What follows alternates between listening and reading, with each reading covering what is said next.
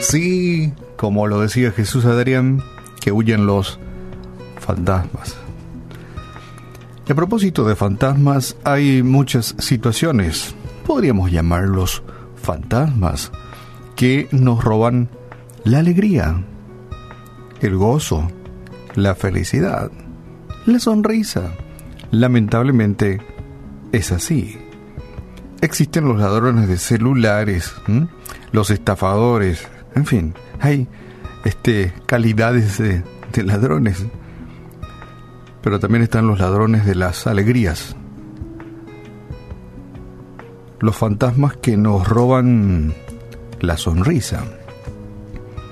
Y el Proverbios 15, verso 13 dice que el corazón alegre hermosea el rostro, mas por el dolor del corazón el espíritu se abate. Y uno se pregunta, ¿y qué es lo que trae el dolor del corazón? Y podemos así hacer una especie de ejercicio y hacer una lista de aquellas cosas que traen realmente dolor a nuestra vida, situaciones difíciles por las cuales atravesamos. Eh, muchas veces nos preguntamos si existen solo unas cuantas personas que nacen con la actitud del optimismo, de la alegría. O la alegría, el optimismo es una actitud que se puede aprender. A veces nos preguntamos eso. La escritora Susan escribió un libro que ella lo tituló Medio lleno, medio vacío. Y dice que ver las posibilidades de la vida en lugar de sus escollos o problemas es resultado de un proceso interno que cualquiera puede seguir. Es decir, que cualquiera de nosotros podemos tener ojos para ver posibilidades de alegría, de gozo, de solución de problemas y dificultades, en vez de ver una montaña de problemas, todo negro, todo oscuro, todo gris.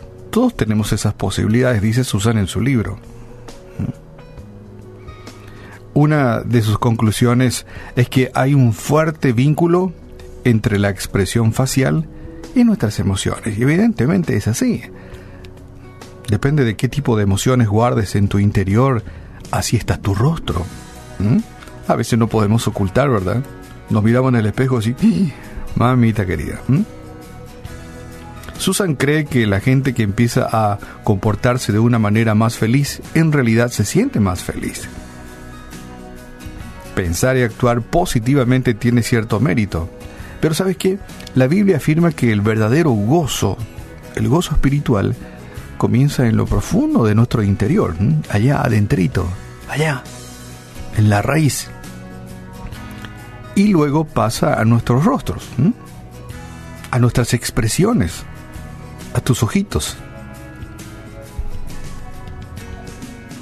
Un hombre sabio escribió esto que acabo de leerte. El corazón alegre hermosea el rostro. El corazón contento tiene un banquete continuo. Y eso lo encontramos en la Biblia, en Proverbios 15, verso 13 al 15. Y cuando estamos alegres por dentro, ¿sabes qué? Nuestro rostro no puede más que mostrarlo, ¿verdad? Difícil disimular cuando estamos así, wow, ¿verdad que es difícil? ¿Cómo, cómo dejar de, aunque nos arruguemos, ¿verdad? aunque nos arruguemos, reírnos. Y sí, se te ve ahí el, la, ¿cómo la pata de gallo, ¿sí? reírnos. ¿Mm? No podemos ocultar cuando nuestro corazón está contento, ¿verdad que? Aunque te arrugues, reíte reíte, expresa lo que tu corazón siente. ¿Mm? Y algunos se preguntan, ¿cómo se logra el corazón contento? Y no sé, podemos empezar dando gracias a Dios. Hoy tenemos un hermoso día. Arranquemos por hoy, ¿verdad? Sol radiante, un día apacible. Y dar gracias a Dios por estar con nosotros, ¿verdad? No estamos solos, abandonados en este mundo. Y obrar para bien todas las cosas no es cuestión de fingir, tampoco es, es eso, no es fingir, no, sino de practicar una actitud hacia la vida misma, una, una vida que refleje nuestra fe en Cristo.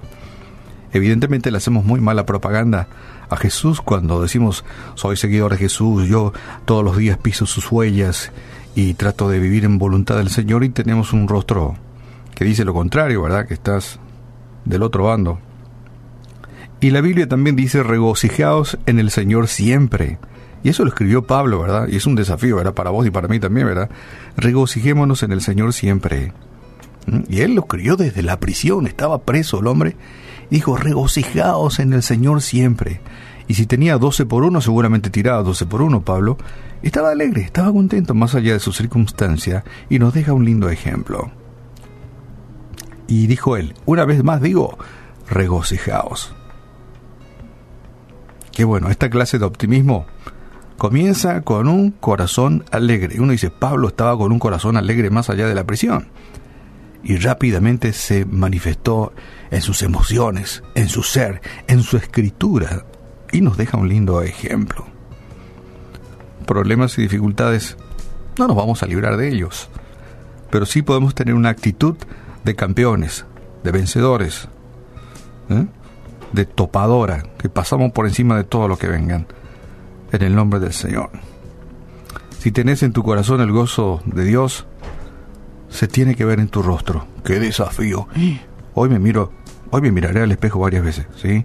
¡Qué desafío! Si tenés en tu corazón el gozo de Cristo, se tiene que notar en tu rostro, en tu conducta, en tus emociones, Padre, en el nombre de Jesús te pedimos hoy que nos ayude, para que seamos realmente exponentes de tu amor, que la gente pueda ver en nuestras expresiones, en nuestra conducta, en nuestra manera de ser, de tratarnos unos a otros que realmente somos tuyos. Gracias por la alegría que solamente tú puedes poner en nuestro interior.